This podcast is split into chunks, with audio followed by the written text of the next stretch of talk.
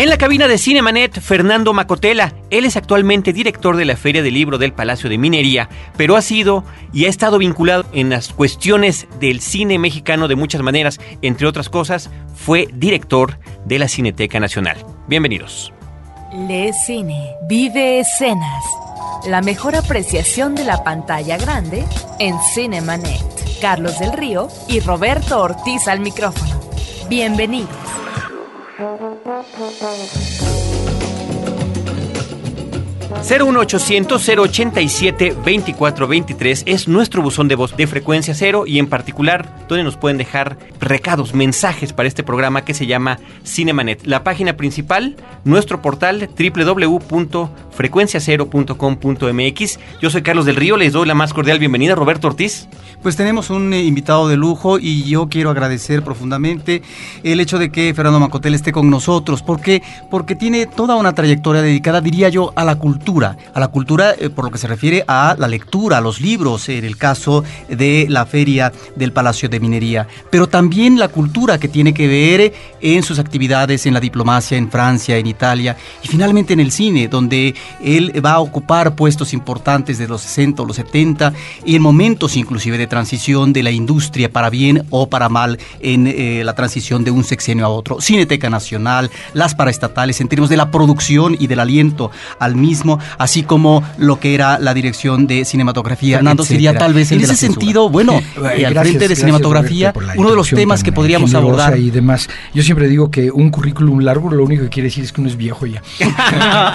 eh, sí, sí, por supuesto, ¿no? Eh, la censura, ese personaje que por fortuna ya desapareció de nuestro horizonte en términos eh, más o menos eh, totales, ¿verdad? Yo pienso que la censura siempre está agazapada por ahí en todos aspectos, ¿verdad? Y lo que es peor, la autocensura. Pero bueno, en la época en que yo llegué a finales de los 60 a la dirección de cinematografía, eh, pues llegué a encontrarme con muchas sorpresas, ¿verdad? Que para mí, cineclubero como era, creo que ahora ya ni siquiera hay tantos cineclubs en la universidad, ¿no? Con la facilidad primero de las cassettes y después de los, de los DVD, pues ya, ya el cineclub ya no cumple la misma función que antes, lamentablemente porque la retroalimentación era buena, ¿no? Eh, quienes presentaban las películas y las discusiones y todo aquello, ¿no? Entonces, bueno, yo me llegué a, llegué a la dirección de cinematografía, me tocó la suerte de trabajar con un director que acababa de llegar ahí, eh, cuyo nombre fue Mario Moya Palencia, que murió el año pasado, eh, muy joven, ¿no? Tendría que haber vivido más este Mario. Y pienso que Mario, eh, como hombre muy inteligente que era, pues vio que había alguna posibilidad de hacer ahí, entre otras cosas, modificaciones en los, en los criterios de clasificación de las películas, como eufemísticamente decíamos los del movimiento Nuevo Cine, se llamaba a la, a la censura, ¿no? recuérdanos otra vez de qué años estamos hablando? Mira, Fernando? yo llegué, yo llegué a la dirección de cinematografía como chicharo cuarto, ¿verdad? Porque yo no sabía muy bien qué era lo que hacía. A mí me hacían revisar los eh, archivos y todo. En 1965. No me acuerdo, eh, francamente, en qué mes, pero yo sí sé que tres meses después, que me hicieron repasar así como que todos los departamentos, yo creo que Moya ya me había echado el ojo, me nombraron eh, jefe de supervisión, que insisto, eufemísticamente, pues era jefe de la, de la, censura. Hay que aclarar que, bueno, sí podía yo decidir muchas cosas a mis 26 años, ¿no? Eh, y además eran cosas para todo el país, ¿no? Pero no sé, como que uno cuando llega a un sitio de estos, pues toma conciencia de, de, de, en dónde está y de lo que puedes y de lo que no puedes hacer. No sé, a lo mejor es nada más una disculpa que casi todos los que pasamos por esas damos, pero como que siempre uno dice, más vale paso que dure y no trote que canse, ¿verdad? Hay algunos locos que se lanzan y quieren revolucionar todo de la noche a la mañana, pues truenan y lo que logran revolucionar es nada, ¿no? Pero sí pienso que ahí con alguno de los supervisores que había y demás, poquito a poquito empezamos a hacer una, una labor interesante. Claro, yo lo hablaba con Moya, las horas de trabajo eran muy, muy largas, porque eh, si ustedes se, acu se, acuerdan, no sé si ustedes ya habían nacido o no, pero cuando Luis Echeverría llegó a la presidencia de la República, entonces era el secretario de Gobernación, y gracias a él también yo llegué ahí, ¿no? Él trabajaba pues de las 7 de la mañana a las 2 de la mañana, y era fama que así era, y que se soplaba 12 horas de juntas y no se levantaba ni para ir al baño y cosas por el estilo. Entonces, padecer esos horarios no es fácil, no es fácil, porque yo estuve eh, cinco años y medio viviendo en una oficina, ¿verdad?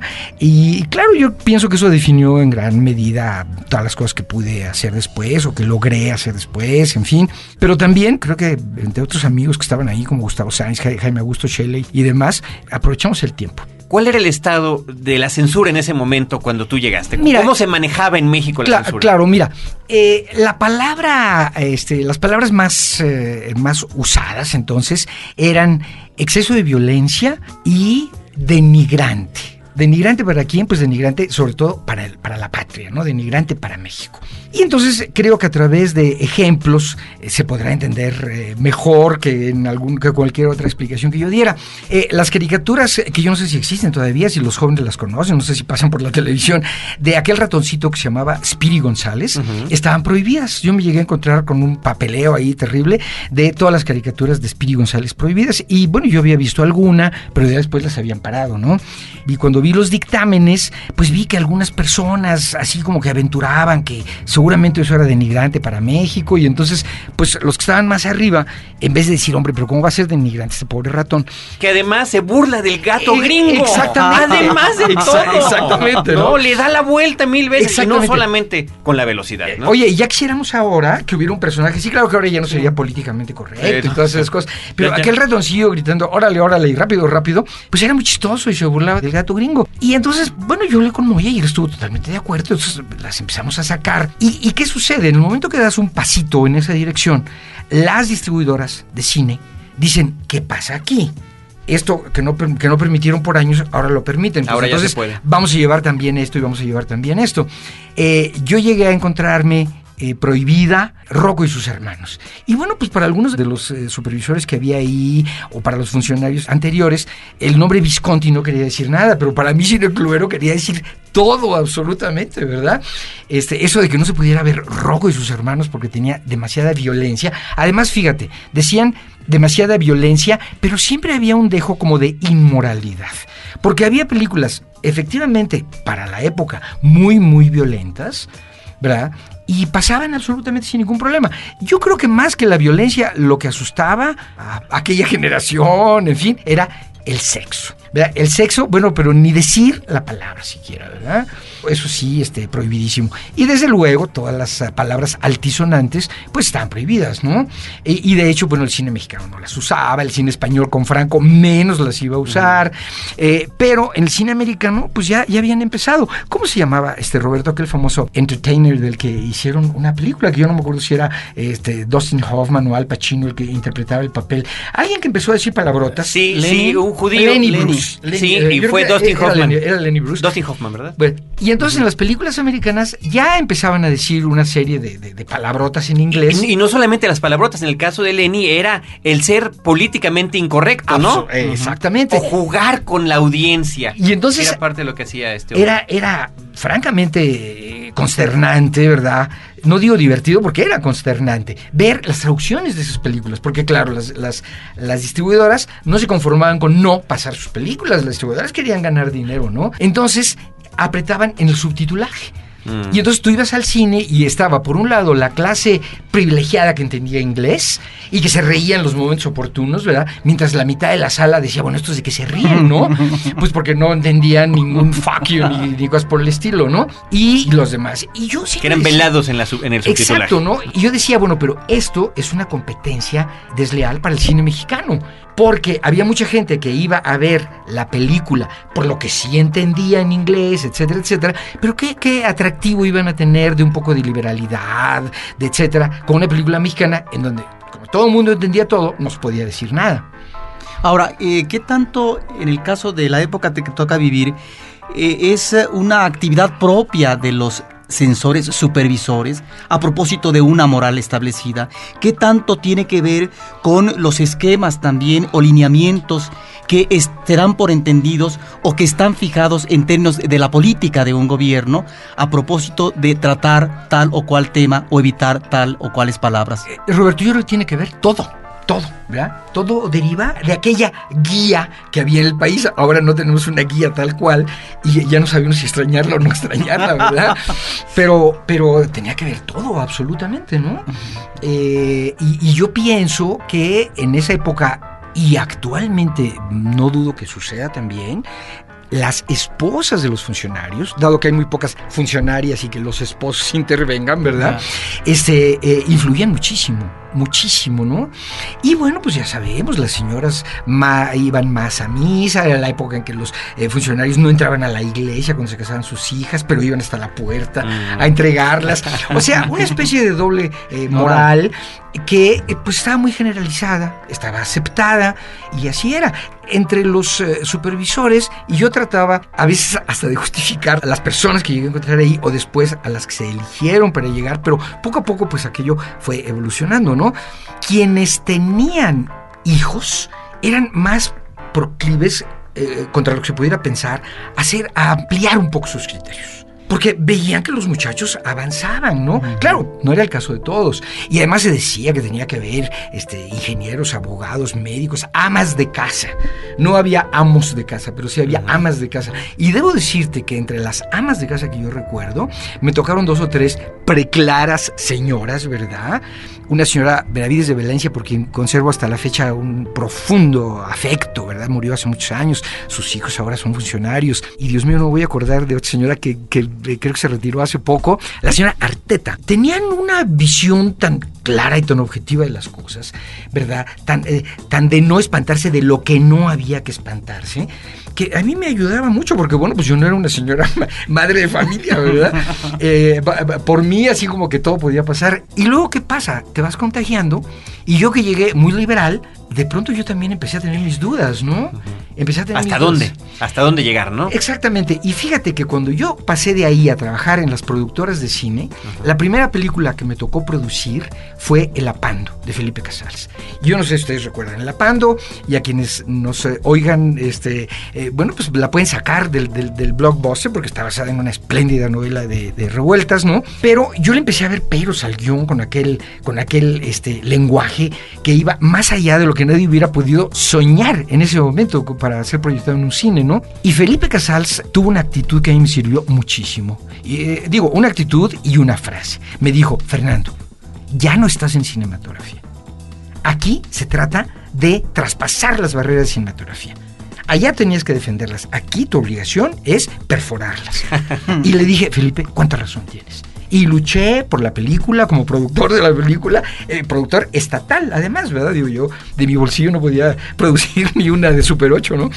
Eh, y la película salió, salió tal cual. Pero entonces, ¿cuáles son las consecuencias? Sale esa película con aquel lenguaje brutal, digamos, y escenas de, violencia. Pues, escenas de violencia muy fuertes. A, a mí, en el momento de la inmoralidad y el sexo y todo, lo que me, impactaba y me importaba mucho más como joven progresista que era eh, la violencia que el sexo, ¿verdad? Obviamente, yo decía sexo, pues órale, todo lo que quieran, ¿no? Adelante, que la gente aprenda, que, eh, etcétera. No, y luego les voy a decir una opinión de quien era mi esposa entonces, que me gustó mucho cuando empezaron a circular los DVDs.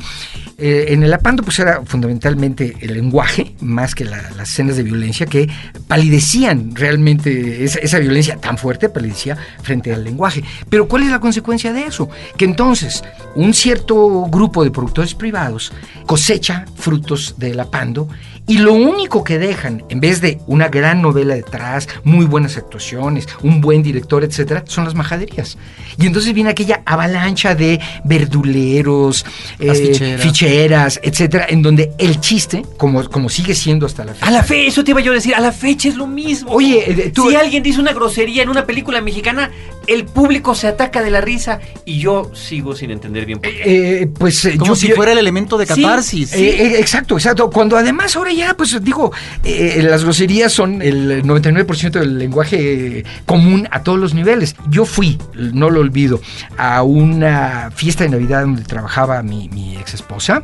Este, llegó un, un, animador eh, cuyo chiste era contar chistes. Y, él decía, a ver, ¿de qué quieren que les cueste un chiste? Entonces alguien decía, de rancheros, de curas, de esto, del otro, y él contaba un chiste de eso, y yo creo que los adaptaba muy bien, era su habilidad real.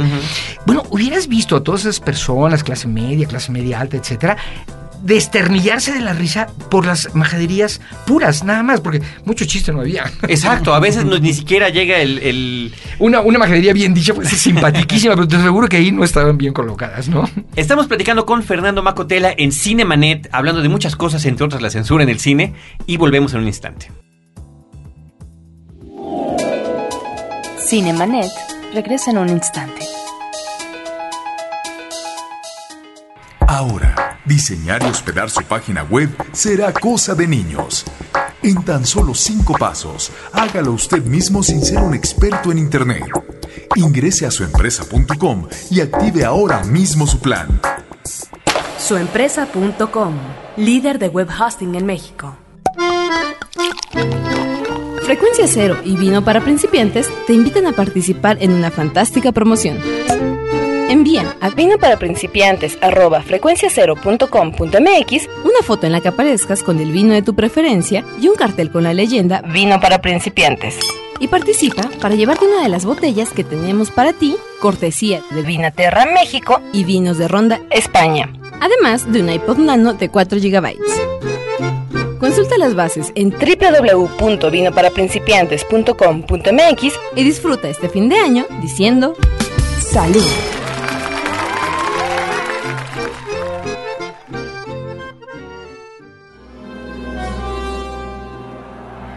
Historias múltiples en tiempos cortos. Cinemanet. Regresamos.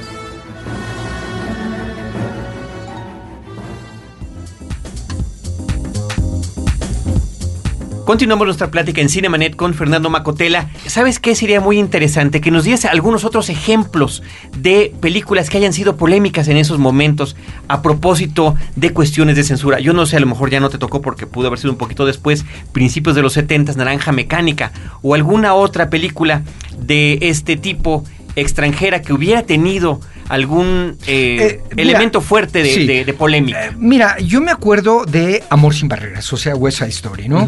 Eh, que lamentablemente ha envejecido mucho, ¿no? Fue autorizada después, de, vamos, como se decía, para mayores de 21 años con cortes. Por la violencia, por el, por el ballet. o sea, editada, la Pues- cortaban. Pues editada es mucho decir, la cortaban. como, como, en, como- Y- como- y ¿sabes? como en Cinema Paradiso, pues. Más o menos, pero no era la dirección cinematografía. La dirección decía, estas escenas tienen, tienen problema. Bueno, yo cuando menos este, influí un poco en eso y les decía, miren, si se le mete el tijeretazo aquí, no solo va a ser políticamente muy, este, vamos, va a afectar porque se va a notar muchísimo, sino pues mejor que se la lleven los distribuidores, que la editen ellos profesionalmente y pues que quiten esas partes que, que no se pueden autorizar, ¿verdad? Y, y se la llevaban y entonces pues, ya la, ya, ya la dejaban. Pero imagínate las gentes que habíamos escuchado el disco de Side Story muchas veces y que de pronto toda la escena del duelo con las navajas y todo ¡pum! se saltaba y ya no, y ya no había ballet ni nada. Decías, bueno, pues ¿qué pasó aquí, verdad? Ahora esa película pasa a las 2 de la tarde para todo público, sin cortes, completísima en la televisión. O sea, pues ¿cómo pueden cambiar, como tú decías, Roberto, ¿no? Las normas eh, morales, entre comillas, de toda una, de toda una sociedad, ¿no? ¿Y tú cómo viste este elemento de la censura evolucionar a lo largo de los años? Nos platicabas cómo estaba la situación cuando llegaste a esta dirección de cinematografía a mediados de los años 60. Después nos platicas la anécdota de, de La Pando.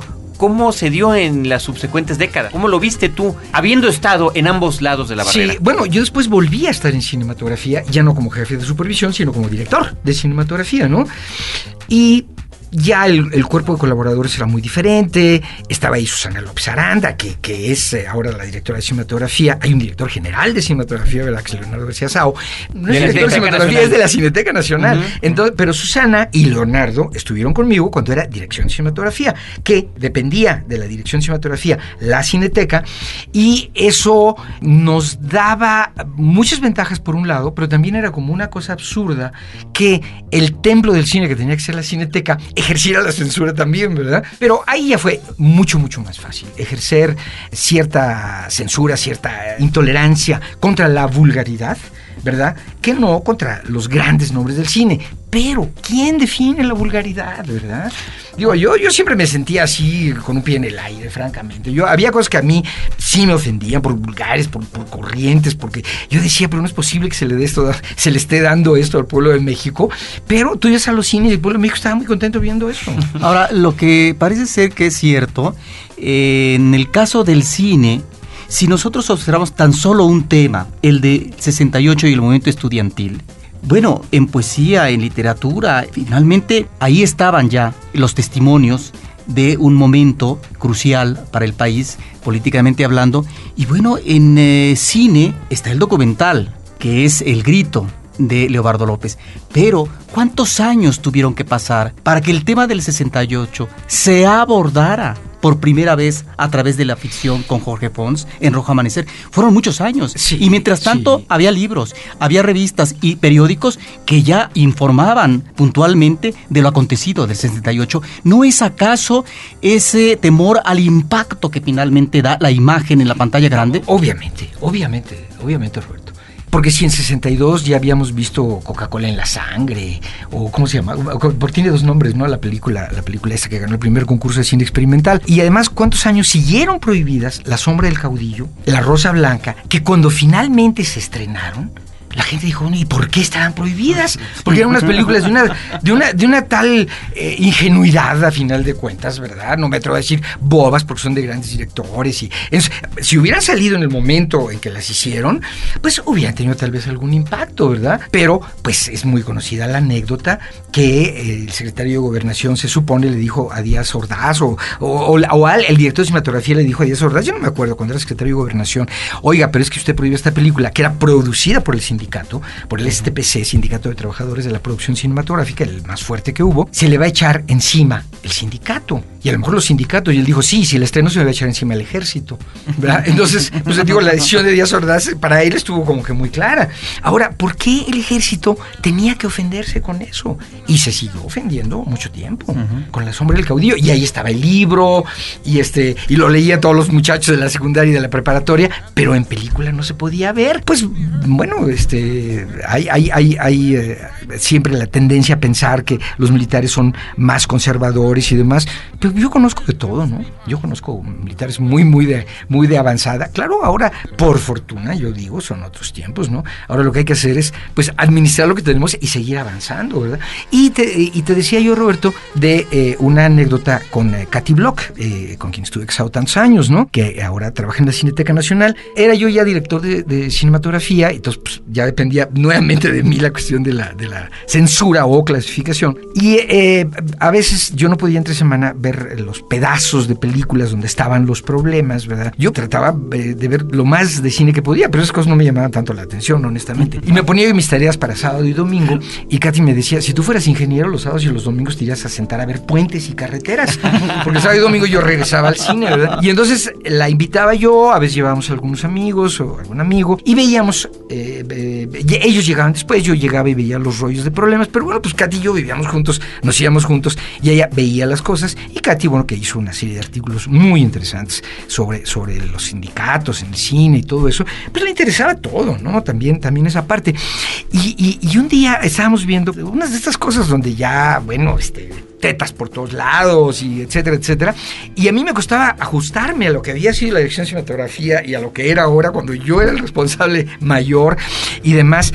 Y un día le dije, ¿Sabes qué? Es que ya, ya perdí toda objetividad, ya, ya no tengo idea. Yo sé que lo que estoy viendo es vulgar, pero ya no sé si, si dejarlo o no dejarlo. Y Katy, eh, a veces las personas con un poco de distancia y si son inteligentes te pueden dar muy buenos consejos, como ese de Felipe Casals. Katy me dijo, mira, Fernando, todos tus colegas, ¿verdad? De trabajo, de la secretaría, de, de, a las cenas a las que vamos, no sean tus colegas, se traen un intercambiadero, y eso incluye a las señoras, de películas pornográficas en DVD o en cassettes, yo no me acuerdo si eran las cassettes, impresionante.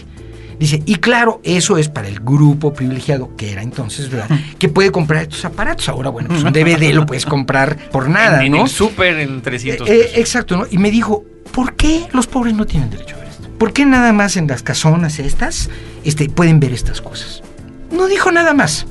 Pero yo supe. Este, no, con ese silencio nos, este, ¿verdad? nos quedamos igual nosotros. Eh, Así es. Ahora, ¿no? la constante es la disparidad en estos criterios de censura a lo sí, largo de los sí, años. Sí, Lo mismo estamos hablando de temas que posiblemente crean que políticamente están afectando alguna situación, que nos dabas el caso de Speedy González y muchas representaciones, muchas veces paródicas, eh, simplonas de los la vida del mexicano. Los tres amigos, ¿tú te acuerdas? De los tú, tres tú amigos. mencionaste esa, Así esa, es. esa película. Bueno, pues era una cosa boba, francamente, ¿verdad? ¿Por qué sentirnos tan ofendidos? Es como cuando hace poco el argentino ese dijo, ay, los mexicanos son tan feos, ay, bueno, ya causus belli, vamos a declarar la guerra argentina, etcétera, etcétera, ¿verdad? Esos son complejos que tenemos. Yo veo hartos mexicanos y mexicanas muy guapos en la calle, ¿verdad? ¿Cuál sería el estado actual de esta cuestión de la clasificación o de la censura que hay en México? ¿Cómo lo ves ahora? Mira, yo hon- honestamente no, ya no me fijo mucho, ¿no? Yo ese impuesto ya lo pagué, yo ya pasé por esos problemas y ahora lo que dan yo voy y lo veo y bueno, pues tengo la cabeza blanca, entonces ya en ningún lado me dicen usted no puede entrar, enséñeme la cartilla, ¿verdad? Entonces no sé, yo sé que cuando yo quise entrar ya con mi cartilla en la bolsa a ver Los Amantes en una muestra de cine, en una reseña que se llamaban entonces, eh, no me dejaron entrar hasta que no enseñé la cartilla y yo tenía 20 o 21 años y tenías que andar da- cargando la cartilla porque yo me veía más joven y tenía que andar cargando la cosa esta de la cartilla porque a veces no me dejaban entrar al cine, ¿verdad? Entonces, ¿cómo está ahora? Honestamente no lo sé. Yo creo que ya no hay, ya no hay mayores, ya no hay mayores problemas. Yo digo que se ve de todo, Yo- pero hasta en la tele abierta. Eh, Yo, yo ahí diría Exacto. el gran y de repente entonces ya resulta que uno es el que se asusta ¿Ves? cuando ves en una telenovela una escena absolutamente no solo erótica, ya prácticamente sexual, ¿no? Pues mira, ¿en dónde termina lo erótico? ¿En dónde empieza lo pornográfico? Ujú. Los años que yo me tuve que preocupar por eso sin encontrar ninguna una definición o una definición que se adaptaba al momento y, nada más. Y siempre eran los grandes artistas, los grandes directores, los que iban marcando la pauta. Iban avanzando, iban comiendo terreno y comiendo terreno e imponiendo sus cosas. Así como Revueltas y Casals y los autores del guion impusieron ese, ese lenguaje, el, el lujo del lengua- el uso del lenguaje común y corriente en México. Ahora, hay que ponerlo todo el tiempo, nada más para ganar dinero, poner todas las majaderías imaginables para que la gente se ría y entonces piense que se divirtió mucho y entonces gana mucho dinero. Pues ahí es donde entran las dudas, ¿verdad? Pero pues es, es muy difícil y yo creo que estaremos de acuerdo todos en una cosa, que más vale la libertad que el coartar la libertad, ¿no? Ahora, ¿en qué momento hay que empezar a hablar de exceso de libertad, verdad? Yo creo que la libertad no se tiene en exceso, se tiene o no se tiene y punto, ¿no? En fin, y, además, de, yo cuando di clases en ciencias políticas, de, de sociología del cine y esto, para hablar, fíjate, curiosamente, para hablar de la censura, de la clasificación, porque ahí sí no estaba yo hablando de la censura, estaba hablando de la clasificación de las películas. Niños, adolescentes, adultos. Yo les decía a los muchachos, miren, es muy difícil. Ustedes piensen, si alguno de ustedes o ustedes, ¿verdad?, quiere ir con el novio o la novia al cine, no siempre se ponen de acuerdo a la primera. Ok, pero dejemos eso y pongamos el ejemplo de su casa. Su papá quiere ver una película y su mamá va a querer ver otra película. Y luego va a haber que convencerlos a ustedes. ¿Qué tanto les toma ponerse de acuerdo? Ahora imagínense que esto lo tienen que hacer también con los vecinos del departamento de enfrente. Y luego con los del piso. Y luego con los de todo el edificio. Y luego con los de toda la manzana. Y luego con la colonia, y luego con la ciudad, y luego con un país. Bueno, en este momento ya somos más de 100 millones, ¿verdad? Es muy difícil unificar criterios, ¿verdad? Lo que para unos es bueno, para otros es malo, lo que para unos es moral, para otros es inmoral, etcétera. Yo lo que les decía a los muchachos era, mi tía fulana, y mencionaba yo una tía que siempre ponía yo de ejemplo y que existió, mi tía fulana puede ir al cine y decir, ay, qué mala película. vi". Dije, pero ella no tiene un título de licenciado en ciencias de la comunicación. Ustedes lo van a tener. Entonces, si ustedes me dicen que una cosa es buena o mala, me van a tener que demostrar eso. Es mucho menos comprometedor decir me gusta o no me gusta. Sustentar el comentario que Es- tenga de exactamente, ¿no? Ahora, digo, el cine es muy noble. Tú pagas lo que sea y sales y dices, uy, qué mala película vi. Y ya depende con quién te topas, que te pongan un freno, ¿verdad? Y te demuestren que no tienes la razón o pues que no te lo puedan demostrar. Pues Fernando Macotela, de verdad que te agradecemos en Cinemanet que hayas venido a compartir tus conocimientos, tu experiencia sobre todo en estos menesteres del cine y nos encantaría que en una próxima ocasión regresaras y nos platicaras todavía más porque se ve que contigo la plática difícilmente es breve. Muchas gracias. Yo les agradezco mucho la invitación y me repito, dentro de los límites de las posibilidades, a sus órdenes. Yo dirijo la Feria del Libro de Minería, como saben. La feria es a fines de febrero. Entonces, pues enero y febrero son los meses muy, muy Complicados. pesados para mí. Ujú. Pero un momentito nos podremos hacer y sobre todo después de eso. Y ya que hablaste del 68, déjenme echar un comercial que tiene que ver con la institución, no conmigo. Por favor. Eh, no dejen de visitar el memorial del 68 en Tlatelolco, en el nuevo Centro Cultural Universitario. No he ido, lo tengo que confesar, pero gentes en quienes confío muchísimo me han informado que está espléndido, está ahí la colección de pintura Bleistein, que es extraordinaria, ¿verdad? Hay cuadros muy buenos y aparte el memorial propiamente dicho. Entonces eh, vayan al Centro Cultural Tlatelolco ustedes y quienes nos escuchen en la unidad no no Tlatelolco. Pues muchísimas gracias. Fernando Macotela en Cinemanet, Roberto Ortiz y un servidor Carlos del Río les damos las gracias por haber escuchado este episodio de Cinemanet. Les recordamos que Cinemanet en podcast se escucha dos veces a la semana en www.cinemanet.com.mx y una vez en vivo en la zona metropolitana de la Ciudad de México a través de Horizonte 107.9 FM del Instituto Mexicano de la Radio, donde los esperamos esperamos con cine, cine y más cine. Los créditos ya están corriendo. Cinemanet se despide por el momento. Más en una semana. Vive cine en Cinemanet. Frecuencia cero. Digital Entertainment Network.